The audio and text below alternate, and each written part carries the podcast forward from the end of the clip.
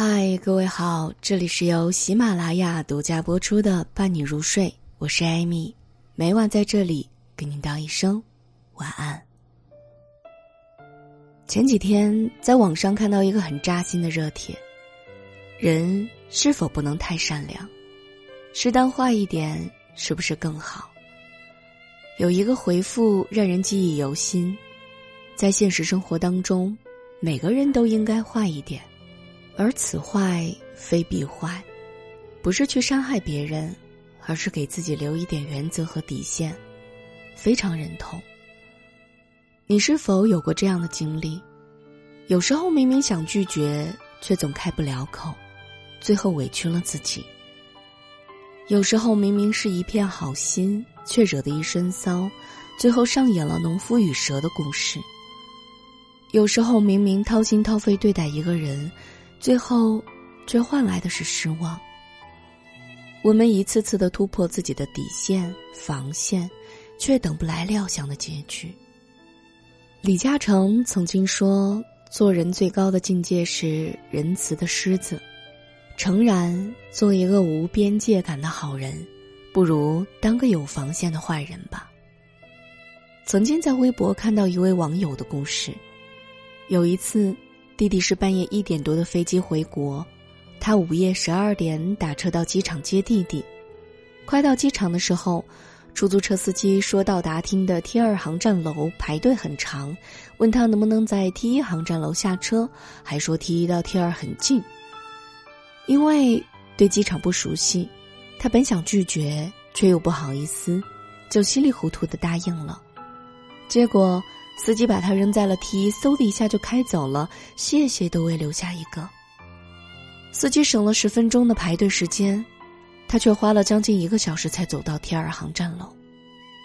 弟弟一个人拖着几大行李箱先到的，下楼梯的时候还不小心摔了一跤，把脚扭伤了。看着弟弟肿成包子的脚踝。他又气又恨，气司机毫无责任感，也恨自己不懂拒绝。毫无原则的仁慈，往往一文不值。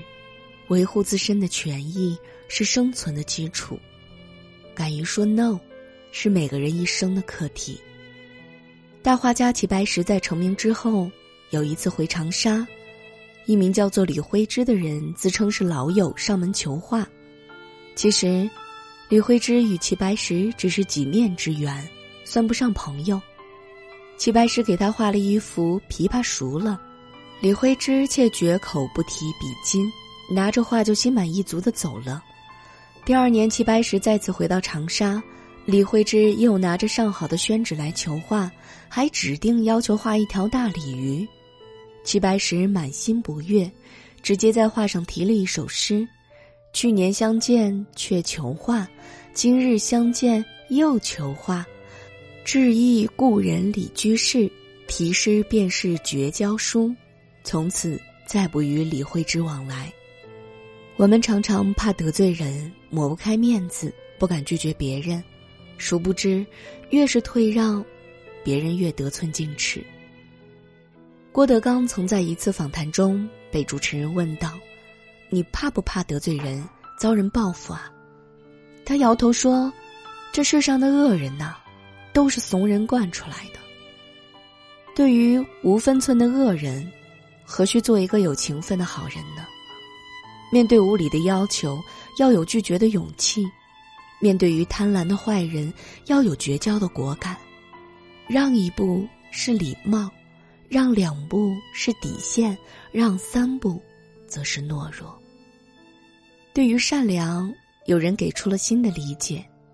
他说：“善良是有必要的，但还是要有脑子。”一语中的。先有大学生扶摔倒老人被勒索，后有英国著名慈善家奥利弗·库克被逼跳桥自杀。在这纷繁红尘中，农夫与蛇的故事总是一幕幕的上演，让人惴惴不安。有人疑惑的问道：“善良难道错了吗？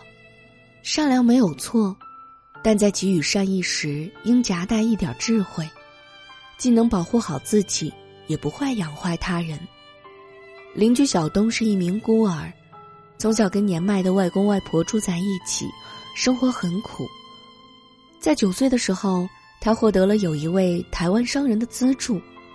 台湾商人除了学费之外，还会给小东加少量的生活费，但是他有一个条件，就是小东每学期要向他汇报学习情况，如果成绩不能保证在全校前二十名，他就停止资助。小东一直学习很努力，后来顺利考上了上海的一所大学。在入学的时候，台湾商人特意到上海送他入学，并告诉他一个决定。他说：“小东已经成年了，他只能再资助小东两年的学费和每月五百的基本生活费，其他的需要小东自己去挣。”小东开始很不理解，但也只能接受。为了完成学业和维持生活，他上课之余几乎全在做兼职，端盘子、做家教、发传单，很多工作他都做过。为了工资高点儿，内向的他还学习了会议主持。四年下来，小东不仅自食其力完成了学业，还锻炼出了一身的生存技能。毕业之后，他凭借着各方面出色的能力，被一家有名的高科技企业聘用，成了一名未来可期的白领。日渐成熟，小东终于醒悟，台湾商人一边资助他。一边提条件，是为了更好的鞭策他，真正帮他走出大山，摆脱困境。如果当初台湾商人只给他钱，小东不一定能考上大学，可能还会滋养他的贪婪，更没有机会扎根在上海。有人说，善良，这是一个最单纯的词汇，又是一个最复杂的词汇。它浅显到人人都能领会，又深奥到无人能够定义。它与人终生相伴，但人们却很少琢磨它、追问它。廉价的善良，有时候不过是滋养贪婪的佐食。真正的善良，既应该带点锋芒，也应当蕴藏一点智慧。与善良与智慧并存，才会是那一束最耀眼的光。图里曾说过一段话：“千万别轻易对一个人掏心掏肺，都掏干净了，你还能掏什么？掏完了所有的真心，剩下来的也就只有不甘心了。而对方也从最开始的感动，变成了最后的不过如此。细想下来，现实确实如此。刚到一家公司，你热心肠的帮同事跑前跑后。”别人不一定会感激涕零，可能只会觉得你本来就卑微。新认识一位朋友，你掏心掏肺的真心以待，别人不一定会感恩遇见，可能只觉得你这人太自来熟。遇到心仪的异性，你满腔热忱的嘘寒问暖，别人不一定会以温柔以待，可能只会觉得被打扰到了清静。炙热的钢铁，扔进冰水里。冒出的只是刺鼻的浓烟。琐碎生活里太多这股热脸贴冷屁股的场面，过度的热情是所有被辜负的起因。《月亮与六便士》里面的史特洛夫是一个待人热情、性格温和的画家，他一直很欣赏落魄画家史崔兰的才华。即使史崔兰性格怪诞，经常讽刺羞辱他，也还是对其关照有加。有一次，史崔兰病倒在旅馆，史特洛夫不仅给她买了牛奶、面包和一些生活日用品，出于担心，他还索性把史翠兰接到了家里。他把自己的画室腾出来给史翠兰睡觉，拿有限的收入买昂贵的食材给史翠兰养身体。无论史翠兰多么的难伺候，骂他、吼他，史特洛夫都是乐呵呵的笑脸相迎。在史特洛夫和妻子不分昼夜的照顾下，史翠兰终于痊愈了。但史翠兰并未要走的意思，反而心安理得的住在史特洛夫家，霸占了他的画室，怕吵还常把他赶出去。人性啊，就是这般的玄幻。不要对一个人太好。不是所有的热情都能收获温暖。越是对别人掏心掏肺，别人越会觉得你太廉价。太宰治的《人间失格》中写道：“无论对谁太过热情，就增加了不被珍惜的概率。倘若没有过度的欢喜，便不会有极度的悲伤。不是所有的人，都懂得将心比心。万物皆有度，过忧则不及。任何关系都是应该保持一点点的克制，无不热的心。”再用力也是徒劳，适当的冷淡，是给彼此的距离。生活啊，应该先自己哄自己，把自己哄明白了，再谈温暖别人的话。世间缘分多稀薄，不如适当坏一点，做一个冷淡的人吧。